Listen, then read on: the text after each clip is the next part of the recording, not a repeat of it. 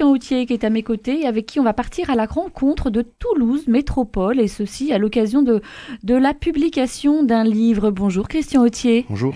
Alors ce livre, c'est celui de Philippe Brassard, ancien journaliste à la Dépêche. Alors d'abord, avant de nous présenter le livre, vous allez nous, nous rappeler qu'est-ce que Toulouse Métropole déjà? Oui, parce que ce terme, tout le monde connaît, presque le connaît, eh évidemment, l'a entendu, mais Qu'est-ce que c'est exactement? Alors, On peut faire une, rapide, je vous rassure, euh, histoire de l'intercommunalité en France. Ah. Avant Toulouse Métropole, il y a eu le district du Grand Toulouse, puis la communauté d'agglomération, et enfin une communauté urbaine qui a pris le nom de Toulouse Métropole en 2012. Donc toutes ces, ces couches euh, qui participent au millefeuille administratif. Mhm. Alors cette entité territoriale, Toulouse Métropole, en fait, elle, regroupe 37 communes. Donc euh, peut-être peu de gens seraient capables de citer, et, ah moi compris les, les, 37 communes qui la composent.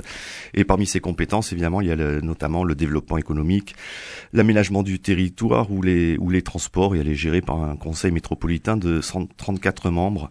Et euh, surtout aussi, euh, ce qui donne une idée de ce qu'est Toulouse Métropole, c'est cet ensemble donc de 37 communes regroupe euh, plus de 760 000 habitants, c'est-à-dire plus de la moitié de la population de, de la Haute-Garonne la moitié de la population, de la, plus de la moitié de la population de la Haute-Garonne, avec à sa tête le, maire euh, de la ville rose, Jean-Luc euh, Moudinque. Et alors, c'est quoi le, le, propos euh, de ce livre, Christian Autier Alors justement, c'est derrière les, les, les, chiffres et les, les, dire les dénominations officielles, c'est, de partir à la, à la rencontre et à retracer l'histoire plus, plus longue de ce territoire dans toute sa diversité. Donc, Philippe Brassard utilise trois grands thèmes assez transversaux une première partie qu'on pourrait dire qu'elle est consacrée à l'histoire, une, deuxième à l'économie et au savoir, et une troisième euh, plus aussi assez vaste qui concerne le patrimoine, la culture et, l'art de vivre. Et ces, ces, entrées permettent donc d'évoquer toutes les, facettes de, ce pays, si on peut dire.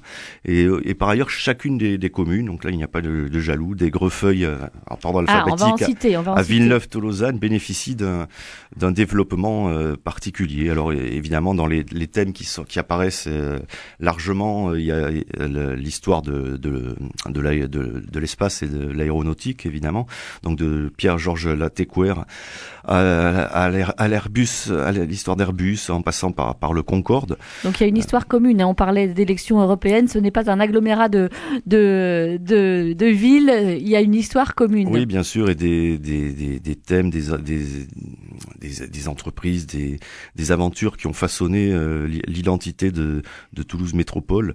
Euh, évidemment, la, culture n'est pas oubliée, mais l'un des intérêts aussi de, cet ouvrage, c'est de multiplier les angles, les ouvertures, les paysages et d'offrir une mosaïque euh, à la fois en, noir et blanc et en couleur. Donc tous les grands classiques de, de notre identité euh, sont évoqués, évidemment le pastel, la violette, euh, la, ah. la, brique rose, euh, mais aussi les, les, aspects les plus les plus récents et les, les plus modernes de, de, de Toulouse métropole. Mmh, ça fleure bon le Sud-Ouest qu'est-ce qu'on en retient? Qu'est-ce que vous en retenez, Christian Autier Quel conseil vous nous donneriez pour sa, lecture? Ben, parmi L'un des intérêts du livre est de voir effectivement le, de nombreuses permanences à travers l'histoire et en particulier en ce qui concerne Toulouse et, le, et ce qui s'est passé à partir du milieu du 19e siècle.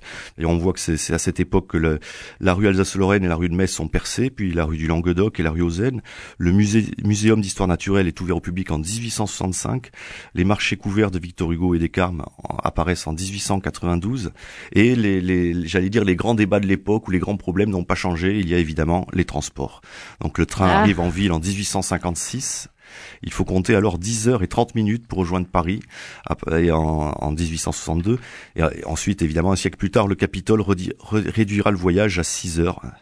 Ah. Et euh, ce qui est amusant aussi, on, on... se garait mieux à l'époque. Oh, sans ah, doute, sans doute. dans l'histoire plus récente, évidemment, on se souvient que la, la, première ligne de métro est entrée en service en, en, juin 93, ou que le tramway, qui a longtemps été, euh, qui, qui, existait depuis longtemps à Toulouse, a fait son retour en, en 2010. Donc, c'est ça qui est, qui est amusant. On voit, euh, c'est, ce, ce, retour de balancier à travers l'histoire, euh, que rien ne, rien ne change, vraiment. Rien ne change, rien ne se perd, rien ne se crée, tout se transforme, encore que. Voilà, merci de nous avoir fait euh, découvrir Toulouse ou redécouvrir Toulouse Métropole, hein, cette euh, entité euh, territoriale que tout le monde connaît, mais dont les, facettes sont à retrouver dans ce livre que dont, vous parlez dans, le dans la dernière édition de, de l'opinion indépendante, celle du 24 mai. Ce livre s'intitule Toulouse Métropole. L'auteur Philippe Brassard, cet ancien journaliste de La Dépêche, est à retrouver aux éditions Loubatière. Un grand merci Christian Autier.